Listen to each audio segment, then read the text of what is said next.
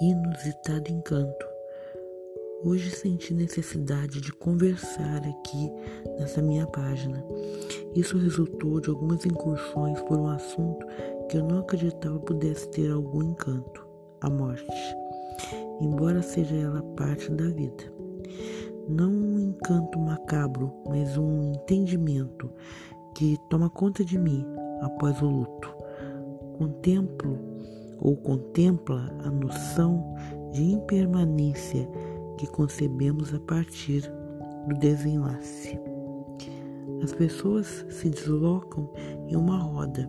Contei mais ou menos cinco vizinhos que mudaram-se, o médico, a fisioterapeuta, outro vizinho que nem esquentou lugar, sem falar nas relações de amizade que se restabelecem e outras que afloram com a solidariedade.